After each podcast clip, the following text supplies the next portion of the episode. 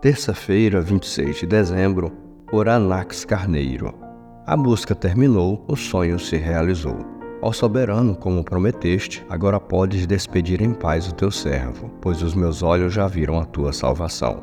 Lucas capítulo 2, versos 29 e 30. O Natal tem vários personagens: os magos, os pastores, os anjos, José, Maria, e, claro, Jesus Cristo, o personagem central. Mas além desses personagens, há outros não tão populares, mas também importantes. Sendo ainda Natal, falarei sobre um deles, Simeão. Simeão tinha um sonho na vida, conhecer o Salvador. Esse sonho o guiou em sua caminhada. Ele desejava encontrar o Cristo, achar aquele que salvaria Israel de seus pecados. Lucas conta que fora-lhe revelado pelo Espírito Santo que ele não morreria antes de ver o Cristo do Senhor. Então, na época do primeiro Natal, movido pelo Espírito, ele foi ao templo.